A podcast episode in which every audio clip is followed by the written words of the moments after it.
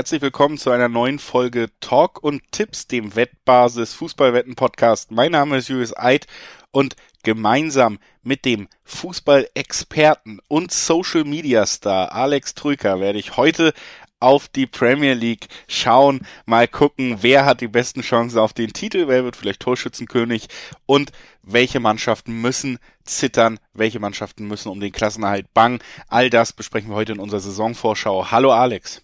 Na, hallo Julius, Servus. Social Media Star, wo kommt das denn jetzt her? Ja, wir hatten ja wieder eine Woche Aufnahmepause und ich verfolge da natürlich schon sehr intensiv, was du machst. Oder warst du unter anderem bei Instagram Live, das habe ich mitbekommen bei, bei Twitter bist du ja eh ein Star, also ich dachte, das kann man mal erwähnen. Mhm, mhm, interessant. Ja.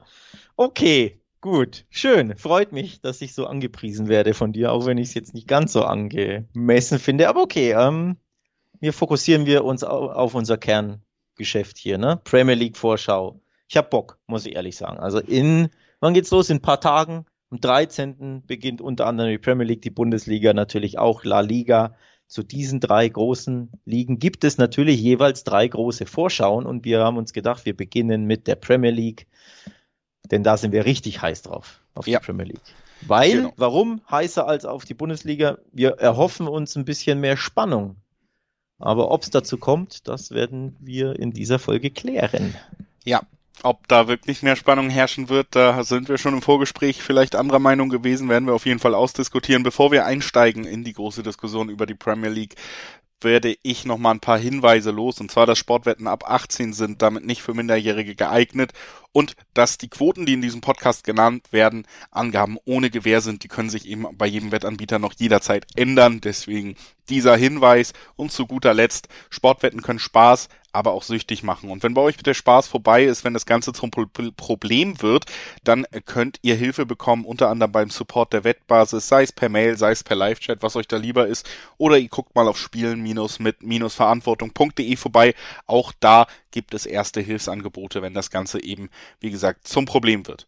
Wir starten rein in unsere Besprechung der Premier League und äh, Alex, du hast es schon eigentlich schön zusammengefasst. Ich habe einfach richtig Bock drauf. Ich äh, bin ja seit Jahren äh, ja großer Fan dieser Liga, einfach weil da natürlich die besten Trainer viele der besten Spieler auch aktiv sind. Das liegt natürlich am kumulierten Geld mittlerweile. Ich wollte gerade sagen, was in dieser Liga weil da das meiste Geld liegt. Aber es ist, vor, ne? Was die Nationalligen angeht, eben dann einfach das Premium-Produkt, ne, die Premier League.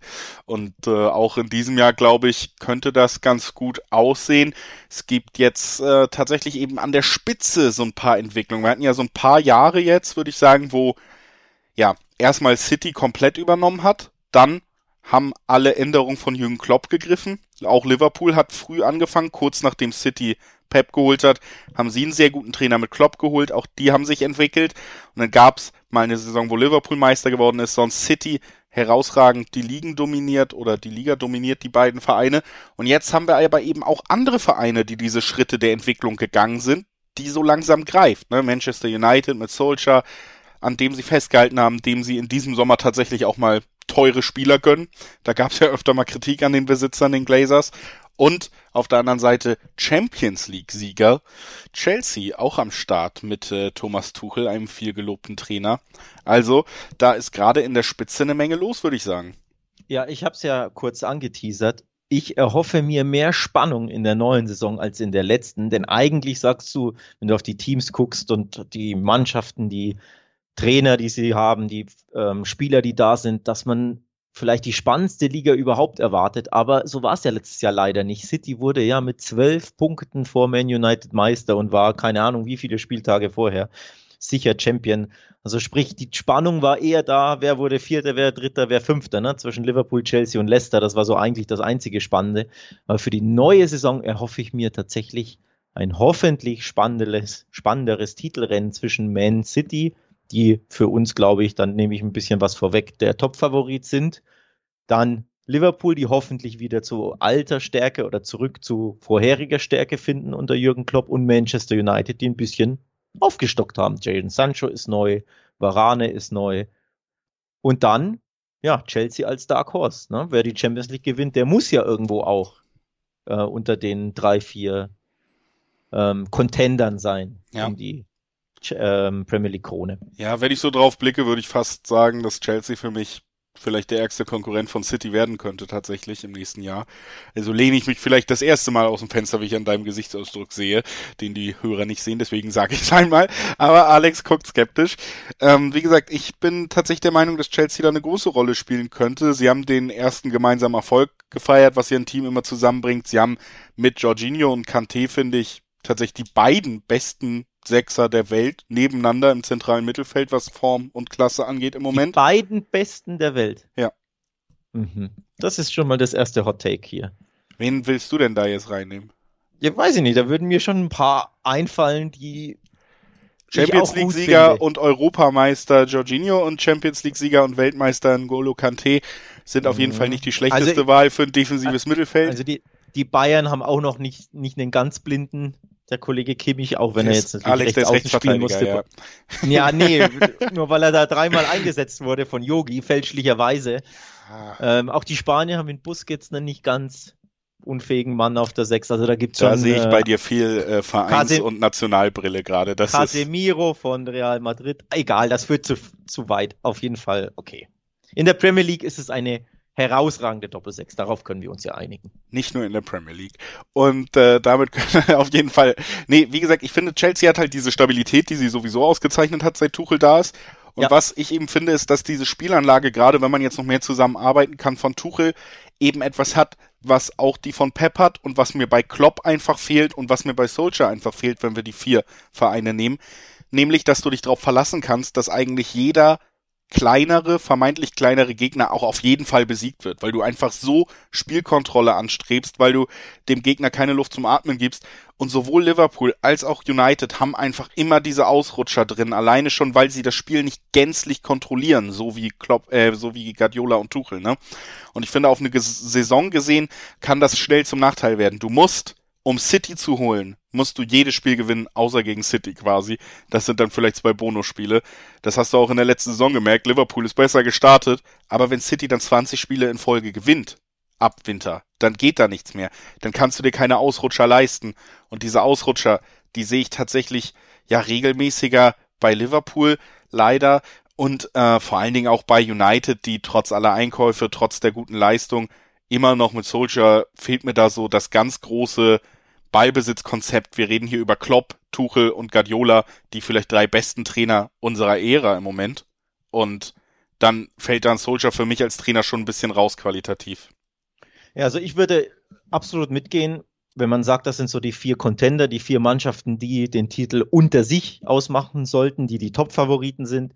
Und wenn ich da auf die Trainerbank gucke, bin ich deiner Meinung, da ist Solskjaer für mich der schwächste, also schwächste klingt natürlich so hart, aber ne, in dieser Riege Klopp, Tuchel, Pep fällt Solskjaer für mich ab. Das ist so ein kleines Minus, das ich wie du auch hinter Man Uniteds Titelhoffnung schreiben möchte oder mir notieren möchte, denn wir suchen ja quasi den neuen Meister in dieser Folge so ein bisschen. Ähm, ja, das ist tatsächlich, da gehe ich, gehe ich d'accord, das ist so ein kleiner, kleiner Abzugspunkt ähm, bei Man United, die Trainerposition. Ich bin bis heute noch nicht vollends von Solskjaer überzeugt. Ja, sehe ich auch genauso. Wie gesagt, ich finde, da wird immer noch viel auf Konterfußball äh, gesetzt, was viele ja, Siege gegen Top-6-Mannschaften auch schon gebracht hat. Haben natürlich auch eine gute Statistik gegen City im direkten Vergleich, muss man auch vielleicht erwähnen, wenn wir die als Benchmark setzen. Aber es ist dann halt eben öfter so, dass man sich doch Punkte nehmen lässt, wenn der Gegner selber tief steht, ne? weil man immer noch zu wenig Ideen hatte. Natürlich muss man aber auch sagen, dass gerade in Jaden Sancho da vielleicht ein wirklich wichtiges Puzzleteil werden könnte, dass diese Dribblingstärke wirklich das Durchsetzen im 1 gegen 1, wenn das Spiel mal statisch wird, wenn der Gegner sehr tief steht, das könnte schon auch noch ein paar Punkte mehr bringen und so weit weg vom Titel waren sie ja im letzten Jahr auch nicht, ne? Ich äh, finde, wir können vielleicht noch mal kurz auf City blicken. Ja, Favorit, weil sie einfach seit Jahren brillieren unter Pep auch in der letzten Saison tatsächlich ja in Phasen mit Abstand die beste Mannschaft Europas waren, sich da eben auch mit dieser wirklich heftigen Siegesserie in allen Wettbewerben einfach äh, ja auch ligamäßig schon in diese Position gebracht haben, dass sie sicher wieder Meister werden können. Muss aber auch sagen, dass äh, City ja im letzten Jahr zumindest ganz gut kompensieren konnte, dass sie keinen richtigen Stürmer hatten, beziehungsweise mit Aguero einen Stürmer, der nicht viel spielen durfte. Ne? Pep hat da wieder viel auf seine Systeme ohne richtigen Stürmer gesetzt. Und ja, da ist doch immer so ein bisschen auch die Frage, ob das heutzutage dann immer so gut klappen kann, dass dann einfach alle treffen. Ich finde zum Beispiel Raheem Sterling ist ja schon formmäßig in der letzten Saison relativ weit abgefallen hinter den anderen. Wenn du mal so ein Formtief bei deinen Offensivspielern hast, dann fehlt dir der sichere Torgarant. Das könnte ein Problem werden. Jetzt natürlich die große Frage, Alex. Wenn sie ja den Wunschspieler noch verpflichten können, der ja gerade schon netterweise in Streik gegangen ist, um das vielleicht zu beschleunigen, dann würde ich sagen, wenn Harry Kane, über den sprechen wir, tatsächlich zu City wechselt, sind sie eigentlich uneinholbar weit vorne für mich.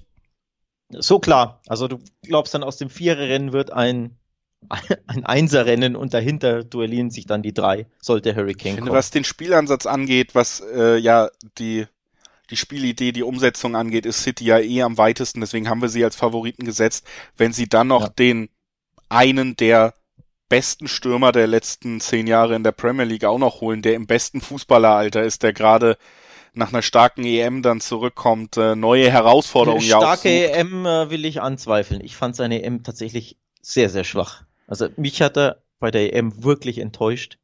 Ähm, das nur zur Formkurve.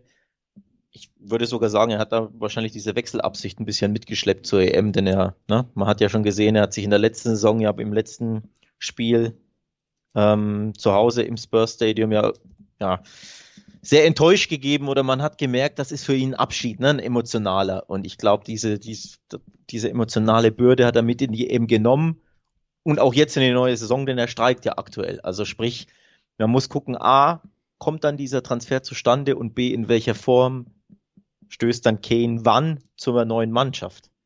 Ähm, von daher glaube ich, das wird schon eine, eine Weile dauern sollte. Wie gesagt, sollte es zu diesem Transfer kommen, bis er dann ja dabei City ähm, gesetzt ist oder halt sich zu, zurechtfinden kann. Also das sollte man schon auch einkalkulieren, ne? sollte er kommen.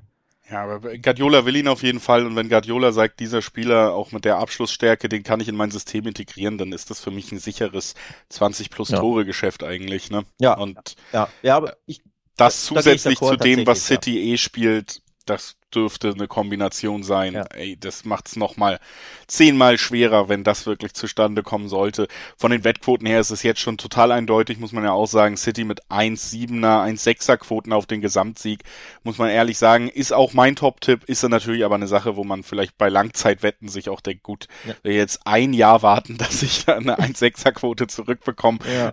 das äh, lohnt sich vielleicht für die wenigsten so wirklich. Deswegen kann man dann natürlich erwähnen, dass Chelsea und Liverpool dahinter mit, mit Sechserquoten gelistet werden.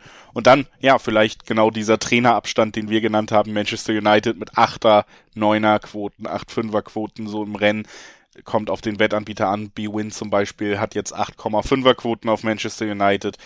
Ähm, das sind unsere vier Favoriten, wo dann natürlich Chelsea, Liverpool, Man United vielleicht deutlich lukrativer sind, was die Quoten angeht. Ne? Finden wir das denn angemessen, dass Man City im Schnitt so eine 1 6, 8. Also ich muss ganz ehrlich sagen, ich finde es für ich finde es für Langzeitwetten auf eine Meisterschaft, auf eine ganze Saison ist es mir zu niedrig, weil ehrlich, erstens, wie gesagt, fehlt mir da auch der Anreiz, diese Wette überhaupt einzugehen, einfach aus der Sicht schon mal. Und zweitens finde ich äh, eine ganze Saison im Vorhinein quasi so vorherzusehen, das ist so mit der Quote, also mit der Sicherheit zu sagen, wir sehen denselben Meister, das würde ich in Deutschland akzeptieren, aber nicht in England, sagen wir so. Ja, vor allem, wenn du, wenn die Verfolger oder die anderen Contender Chelsea, Liverpool und Man United sind. Und dann eine 1,76, also so klar ist das für mich nicht, auch wenn natürlich für mich City auch der Favorit ist, weil sie letztes Jahr einfach die beste, stabilste Mannschaft waren, logischerweise.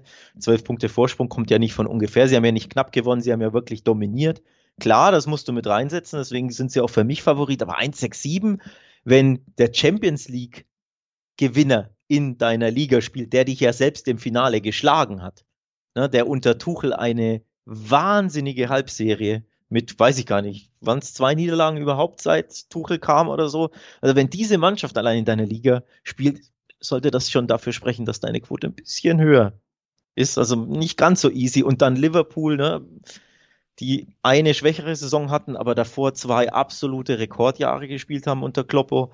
Auch die sollten erwartungsgemäß nicht mehr ganz so schwach sein. Und dann hast du Man United, die sich einfach ne, Sancho und Varan gekauft haben. Also wenn ich all das da mit reinkalkuliere, ist mir die Quote von Man City wirklich ja zu hoch oder zu niedrig in dem Fall. Also 1,67 ist, ist ja nicht angemessen. Also eine Zweierquote fände ich da angemessener. Und dann ist ja, wäre ja City trotzdem der Favorit. Ne? Ja. Ja. Also ich würde auch auf jeden Fall sagen, wenn wir noch einmal kurz Liverpool raufgucken, weil über die haben wir noch nicht viel gesagt. United haben über Zugänge geredet, Chelsea über die Spielidee, wir haben über City geredet. Vielleicht noch kurz auf Liverpool gucken.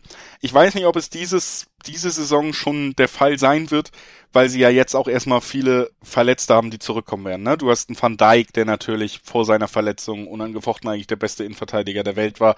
Dann hast du jetzt äh, natürlich auch einen spannenden Transfer tatsächlich genau da geleistet, weil die Defensive letztes Jahr so dann ausgedünnt und schwach war dann auch am Ende mit Konate einfach einen der spannendsten französischen Innenverteidiger und davon gibt es ja ein paar in der Generation geholt.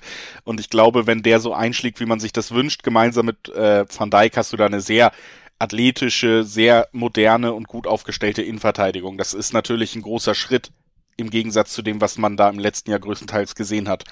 Trotzdem hat man über ja weite Teile der letzten Saison eben gesehen, gut, wenn obwohl Salah noch halbwegs relativ äh, ja die Form gehalten hat und gut geliefert hat, was man erwartet, aber Manet war lange in einem Formtief, Firmino ja. sowieso kein Goalscorer mehr und dann die Lösung, die es vielleicht sein sollte, Jota bisschen länger verletzt. Du hattest auch noch vorne tierische Probleme und ich bin so ein bisschen der Meinung, dass es ja das Liverpool all das, was sie jetzt unter Klopp seit 2015 entwickelt hat, dass sich das so ein bisschen wieder ja, dass man das verlieren könnte, weil sie eben nicht genug und schlau genug agieren. Ne? Sie geben jetzt einen Weinaldum ab, der super wichtig war bis zu dem Tag, wo er gewechselt ist, geben ihn ablösefrei abholen. Bis jetzt keine angemessene Verstärkung in den Kader.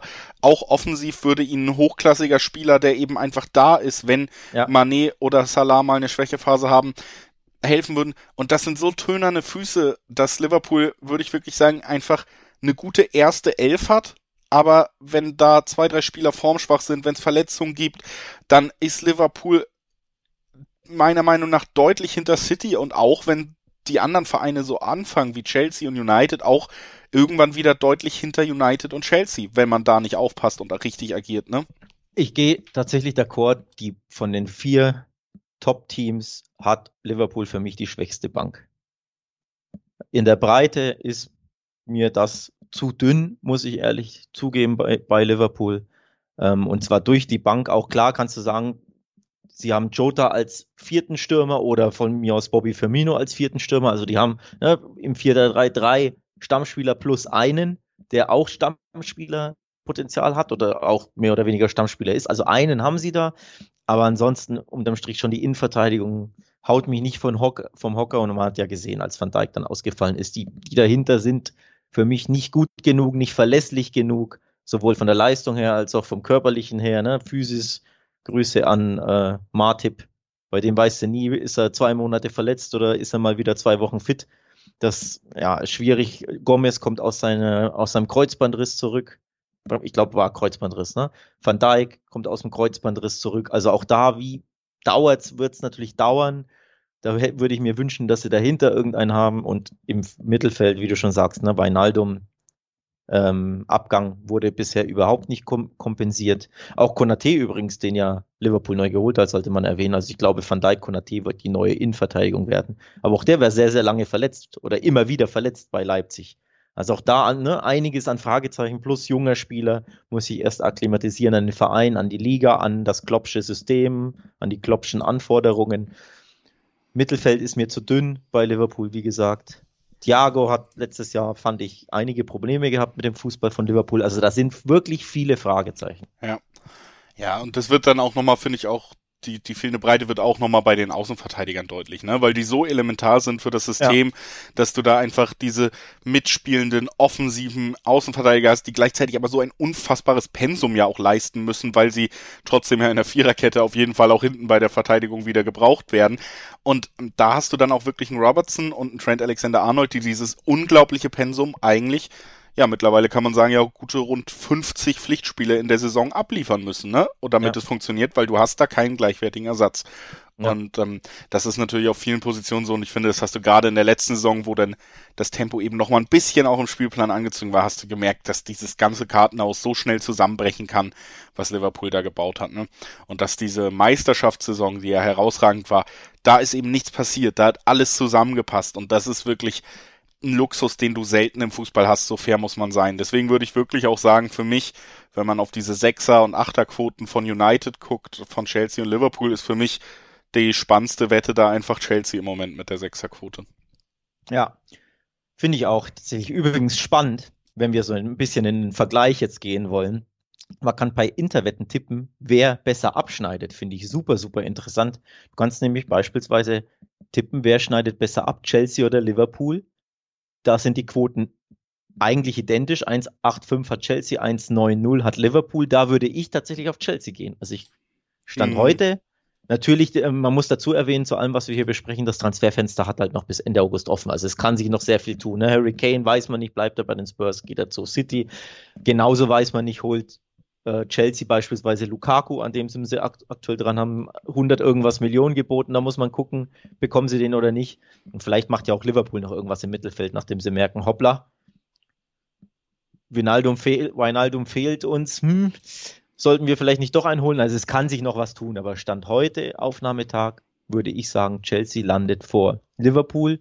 Und spannend ist auch, man kann auch drauf tippen, wer der beiden Erzrivalen Liverpool und Man United landet vor dem anderen und da ist Liverpool der Favorit. 1,70er Quoten bei Interwetten auf Liverpool landet vor Manu und Man United hat eine Zweierquote.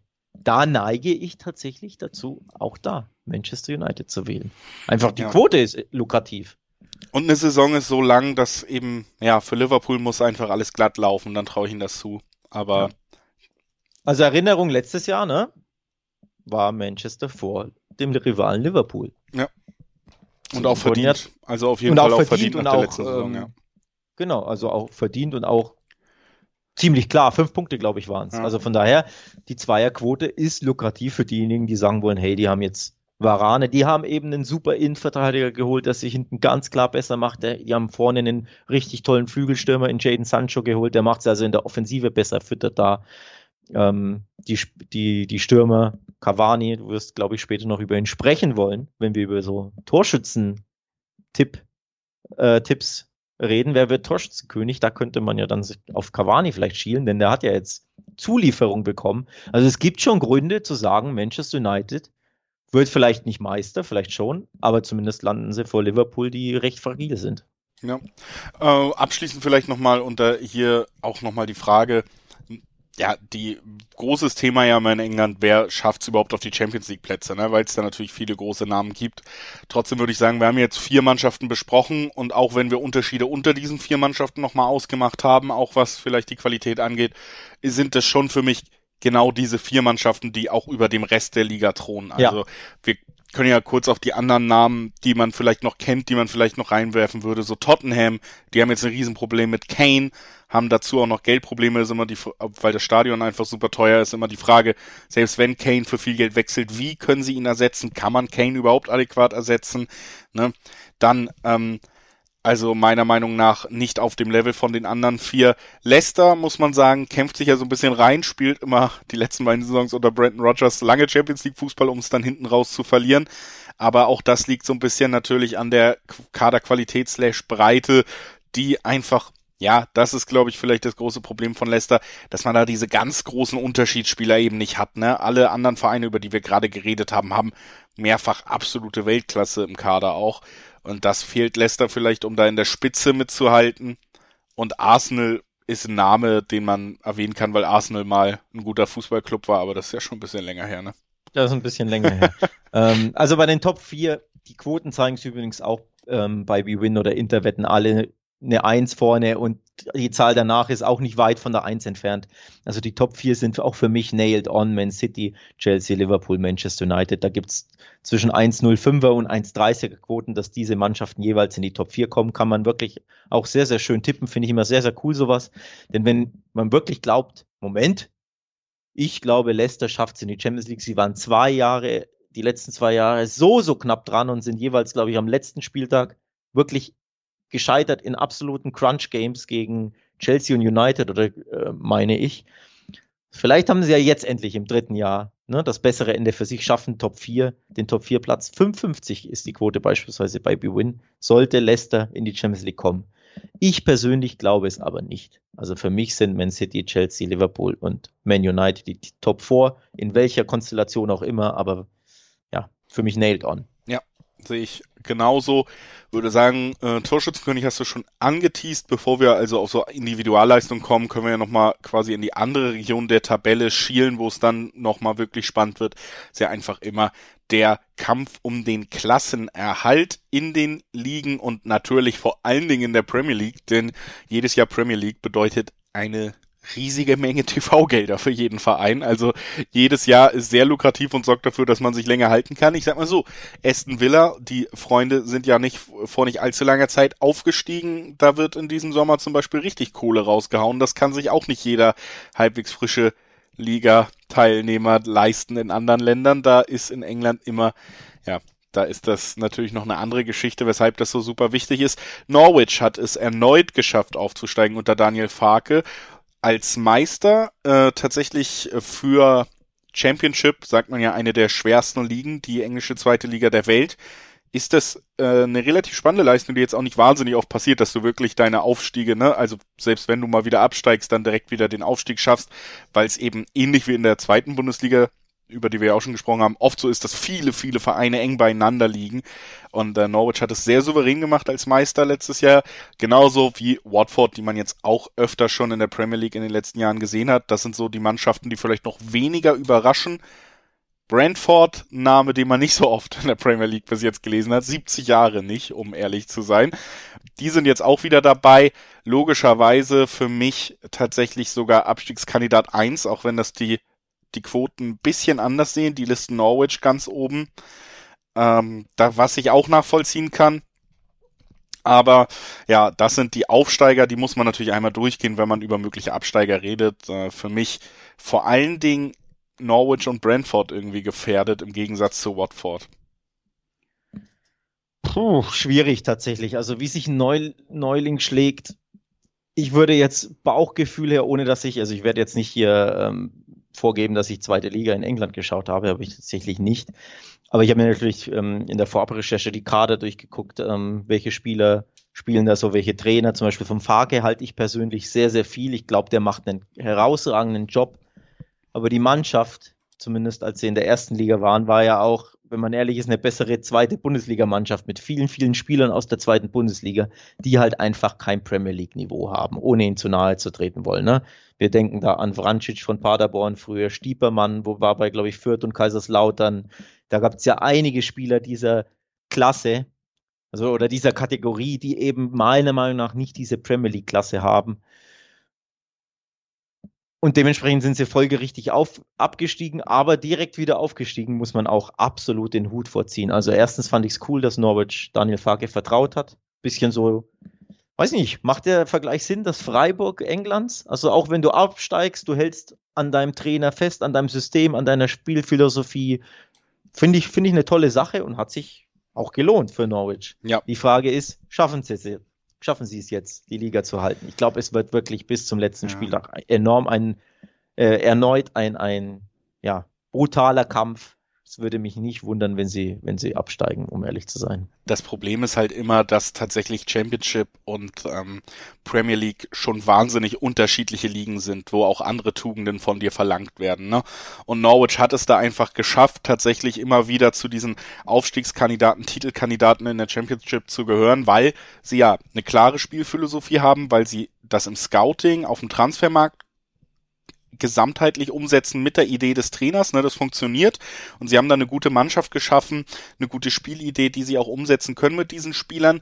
Aber es fehlt eben einfach dann vielleicht an der Qualität in der Premier League, wo so viel mehr Geld nochmal vorhanden ist, mehr als in jeder anderen Liga.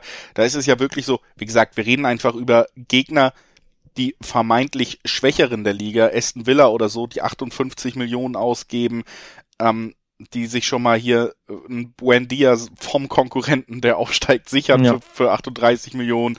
Ne, das ist einfach nochmal eine ganz andere Hausnummer und für mich fehlt bei Norwich einfach diese, diese Unterschiedsspieler auf dem höchsten Niveau, die du dann doch brauchst, weil jeder Verein hat. Ich habe Crystal Palace als möglichen Abstiegskandidaten irgendwie mit auf dem Zettel.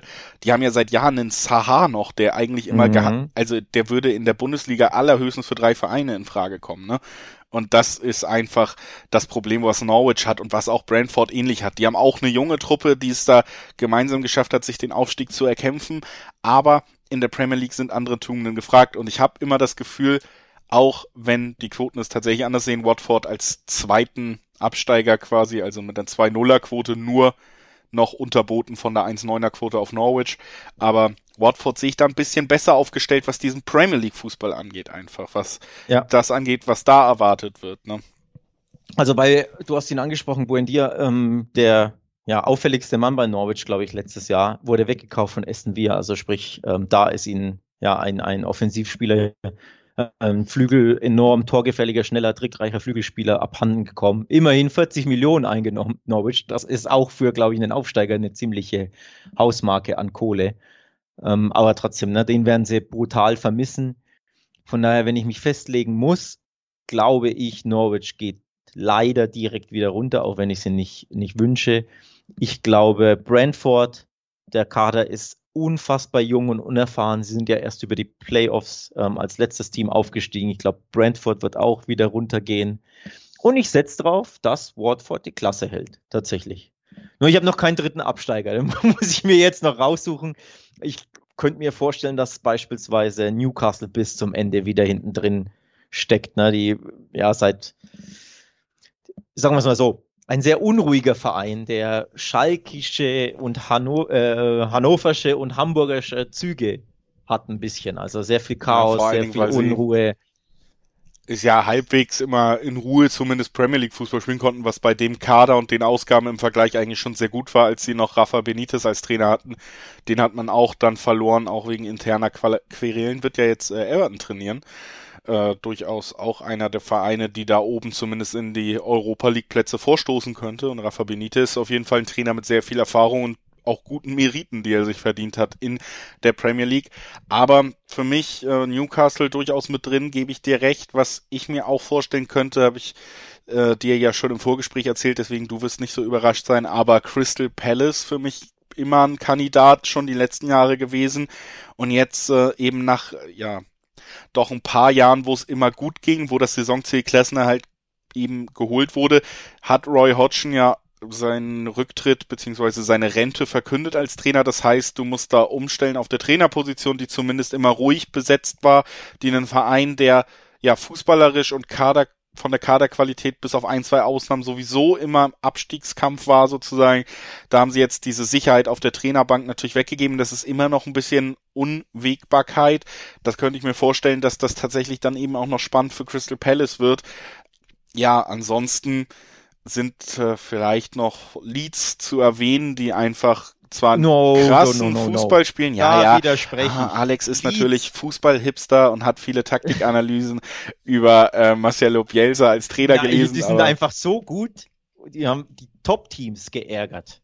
Ja, Geschlagen natürlich. und geärgert teilweise. Also Leeds wird, eher ist Leeds äh, Top 10 als dass sie in den unteren zehn sind. Ich wollte doch auch nur sagen, dass erfahrungsgemäß oft die zweite Saison dann doch schwerer wird als die erste, dass man ja. da aber Vielleicht. spannend, weil du es ansprichst, Leeds, wer hier deiner Meinung nach deiner Meinung ist und nicht meiner, kann auch da bei Interwetten drauf tippen. Beispielsweise, wer landet in der unteren Tabellenhälfte, wenn man da Leads auswählt, 1,90er Quote. Also sprich, die Quoten sprechen eher für deinen Tipp oder für deine Prognose, dass Leeds eher weiter unten landet. Ich habe sie eher weiter oben, aber auch das interessant, ne? Also, dass man die Tabellenhälften quasi ähm, bei Interwetten tippen kann, finde ich auch immer cool, solch, solche Sachen. Wenn man zum Beispiel sagt, boah, Tottenham hat jetzt, wenn sie Harry Kane verlieren, als Beispiel für diejenigen, die ne, ein bisschen was riskieren wollen, Tottenham, auch da neuer Coach, Verein hat finanziell Probleme, gibt Unruhe, Kane streikt, etc. Das führt ja auch dazu, ne, dass es nicht so ruhig im Club ist. Warum soll Tottenham nicht 11., 12., 13. werden, als Beispiel? Da gibt es dann beispielsweise sechser Quoten bei Interwetten. Wer landet in der unteren Tabellenhälfte auf Tottenham? Ja. Also da gibt es einiges äh, spannende, spannende Sachen, die man sich da rauspicken kann. Wir haben jetzt äh, fünfmal Harry Kane oder sechsmal angesprochen. Ich würde sagen, dann nutzen wir das jetzt einfach zum Abschluss und gucken nochmal auf Harry Kane und auf weitere Stürmer, die vielleicht die besten Chancen haben, Torschützenkönig zu werden. Das ist ja immer noch eine ganz schöne Kategorie. Ja, Ich äh, würde sagen, Harry Kane mit einem Wechsel zu Manchester City, wie gesagt, für mich absoluter Top-Favorit auf diesen Titel. Also das ist eine Kombi, die, die könnte für jeden gefährlich werden. Ansonsten ist das Feld natürlich breit, muss man sagen. Wir haben ja schon gesagt, es gibt vier Mannschaften, die wir für für Topklasse halten, so ein bisschen jetzt die Frage bei Liverpool, auf welche Schultern wird das alles genau verteilt? Schafft ein Außenspieler am Ende wie Salah, der muss ja schon eine Rekordsaison immer hinlegen, um wirklich mit den Mittelstürmern mitzuhalten. Ne? Deswegen wundert es mich ein bisschen, zumindest bei B-Win ist er Top-Favorit auf die Torjägertitel Mohamed Salah mit 4-5er-Quoten, gleich auf mit, mit Harry Kane. Genau, mit Aber Harry Kane. trotzdem finde ich das äh, tatsächlich ja für einen Außenspieler, der immer nur ein Teil der Offensivlast trägt, ist das ein bisschen niedrig, die Quote. Da, da hätte ich ihn eher auch im Bereich, zum Beispiel ein Sterling hat ja eine Zehnerquote, so, da hätte ich auch einen Salah vielleicht eingeordnet, aber. Naja, naja, naja, Salah war was in den drei Jahren immer Erster oder Zweiter, glaube ich, der Torschützliste oder zumindest unter den Top 3. Und Sterling tut sich einfach viel, viel schwerer mit dem Tore schießen. Fällt ja auch dauernd hin, der arme Sterling, ne? Genau, also von daher, nee, da, da finde ich die Quoten wirklich äh, angemessen, weil Sterling wird kein Torschütze. Du siehst Salah gleich auf mit Harry Kane. Ja, auf jeden Fall sehe ich Salah ganz klar vor Sterling, was die Torschütze. Ja, aber dann können wir ja 4-5er Quote Kane, 7-5er Salah, 10er Sterling ja, aber und dann Deckel Das Problem drauf. ist, Kane ist Spieler der Spurs am heutigen Tage und wer weiß auch noch wie viele Tage oder vielleicht doch die Saison. Das musst du auch als Wettanbieter mit einkalkulieren. Das Wo spielt er? Immer ein großes Stand, Manko, ja. Stand jetzt spielt er bei den Tottenham Hotspurs, die letztes Jahr was waren, Sechster oder Siebter, so, die auch nächstes Jahr nicht wirklich besser sein werden, voraussichtlich. Da ist es einfach viel, viel schwerer, Torschützenkönig zu werden, als bei einem Top-4-Team. So. Und trotzdem ist er der Top-Favorit. Also das musst du einfach mit einkalkulieren. Wenn er jetzt bei City, also ich sag mal so, sobald er zu City wechselt, glaube ich, fällt die Quote vielleicht noch mal ein bisschen. Ja, also wenn der Wechsel vorstellen. wahrscheinlicher wird, lieber vorher tippen, bevor der Wechsel offiziell genau, ist. Genau, genau. Ja. Das ist auch mein Rat. Also guckt, erstens guckt, wo Harry Kane spielt. Wenn er bei den Spurs bleibt, lasst die Finger vom Tipp auf äh, Kane Torschützenkönig. Wenn er zu City geht, versucht vorher den Tipp abzugeben, bevor der Wechsel safe ist, weil dann könnte die Quote fallen. Das ist mein Tipp. Auf jeden Fall ja. Wenn er zu City geht, ist Harry Kane auch mein Top-Favorit auf den Torschützkönig. Ansonsten ist Salah die Nummer zwei. Das finde ich angemessen, um ehrlich zu sein. Sollte, Achtung, sollte Lukaku nicht zu Chelsea wechseln. Ja. wechseln. Denn wenn Lukaku zu Chelsea geht, hast du da, ist das der neben Kane der Top-Favorit für mich. Also Absolut. City Kane, muss man dazu sagen. Nicht. Spurs Kane.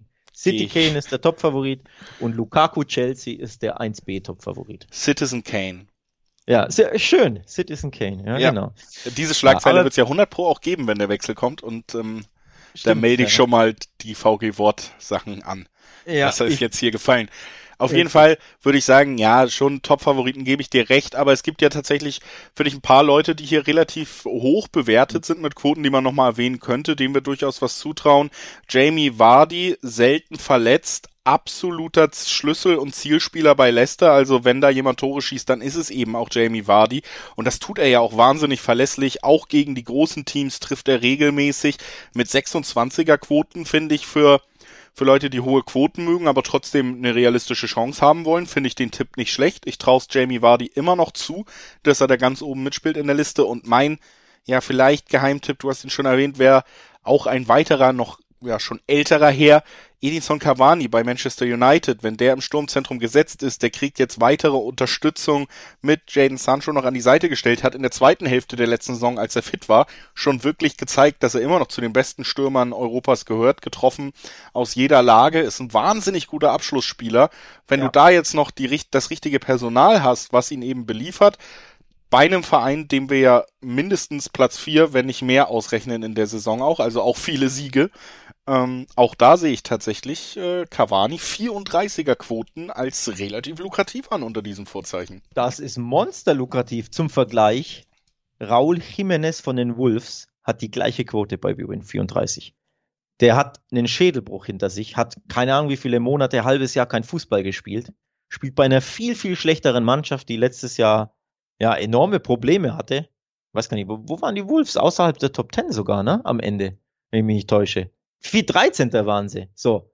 Also, wie kann denn Raúl Jiménez die gleiche Quote haben wie einer der drei, vier Top-Favoriten auf die Meisterschaft? vom, also der Mittelstürmer, ne? Ähm, in dem Fall Cavani. Von daher ist Cavani, finde ich, zu der Quote ein absoluter Geheimtipp sogar. Das heißt jetzt nicht, dass es unbedingt wird, weil, ne, Citizen Kane, schwierig, den wahrscheinlich zu schlagen. Aber 34er Quote für mich ein Geheimtipp.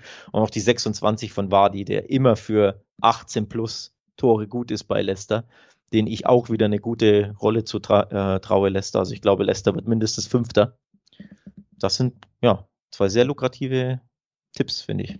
Ja, das denke ich auch.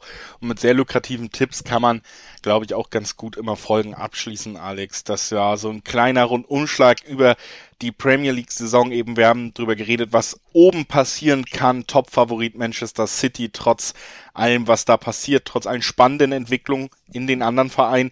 Trotzdem hoffen wir natürlich auch als Zuschauer, dass sich das zumindest lange zieht, bis klar ist, dass City den Titel wiederholt und wir noch viele ja. spannende Duelle sehen können innerhalb ja. der Saison und dass es nicht so ein Durchmarsch wird, wie dann am Ende ja. zum Beispiel in der letzten. Und ja, auch im Abstiegskampf einiges los. Daniel Farke für uns, ja, großer Kandidat auf einen Wiederabstieg, aber wir drücken natürlich die Daumen. Du hast völlig recht. Sehr gute Arbeit, die er da leistet. Sehr spannend zu verfolgen.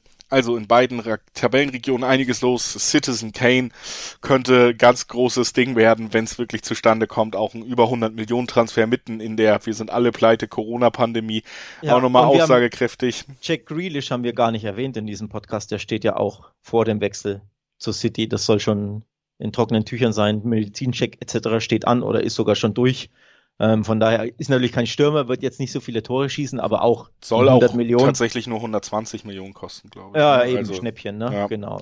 Nicht der Rede wert in England. Nee, auch das ein Monster-Transfer natürlich für City, die da richtig einen raushauen und die ganz klar zeigen, hey, wir werden, wir wollen wieder Meister werden und wir, wir werden, werden auch kein, wir werden auch nicht nochmal ein Champions League Finale verlieren. Auch das ist wahrscheinlich die Message, die da noch hintersteckt. Ne? Wahrscheinlich. Da hat Chelsea nämlich ganz tief getroffen, natürlich den ganz großen Traum der, ja, reichen Investoren da nochmal versaut, obwohl man so kurz davor war. Ja, also es bleibt auf jeden Fall super spannend und es gilt aber natürlich auch für die anderen europäischen Ligen. Du hast es ganz am Anfang schon gesagt. Ich sage es einfach zum Abschluss nochmal. Ihr bekommt natürlich auch noch die Vorschauen auf La Liga, was in Spanien so passiert. Da haben wir natürlich mit Alex hier auch einen der absoluten Experten in unseren Reihen. Also da freue ich mich schon sehr drauf, gemeinsam mit dir da auf die Liga blicken zu können. Da gucken wir natürlich auch nochmal eben mit diesen Langzeitwetten, wer hat wirklich die Chance, Meister zu werden, mit den Bayern zu konkurrieren auf die Bundesliga. Und dann passiert ja wirklich eine Menge. Wir gucken natürlich auch auf die Einzelspiele endlich wieder. Es gibt wieder Spiele, über die wir sprechen können. Vom DFB-Pokal haben wir schon hinter uns. Und dann kommt jetzt Bundesliga nämlich auch wieder das erste Wochenende, die Topspiele der Bundesliga, die Topspiele der Internationalligen. Und dann sind wir richtig im Betrieb. Dann ja. kennt ihr es jede Woche wieder die Vorschauen. Also, genau. das erwartet euch alles noch. Richtig. Also Donnerstag ist Business as usual. Ähm, da geht's los mit dem ganz normalen Blick auf die neue Saison, die am 13. losgeht. Donnerstag, der 12. August, da gibt's eben den Blick auf den Bundesligaspieltag garniert mit Top-Spielen aus den Top-Ligen. Also Business as usual und ansonsten guckt alle zwei Tage auf eure Podcatcher-App, Podcast-App eures Vertrauens, um eben die jeweilige Vorschau zu La Liga und zur Bundesliga abzugreifen. Vielleicht werden ja die Bayern doch nicht Meister, denn unter Nagelsmann läuft's nicht so. Kleiner Cliffhanger zum Abschluss. Mehr dazu in der großen Bundesliga-Vorschau demnächst. Wahnsinn. Bis dann. Tschüss. Tschüss.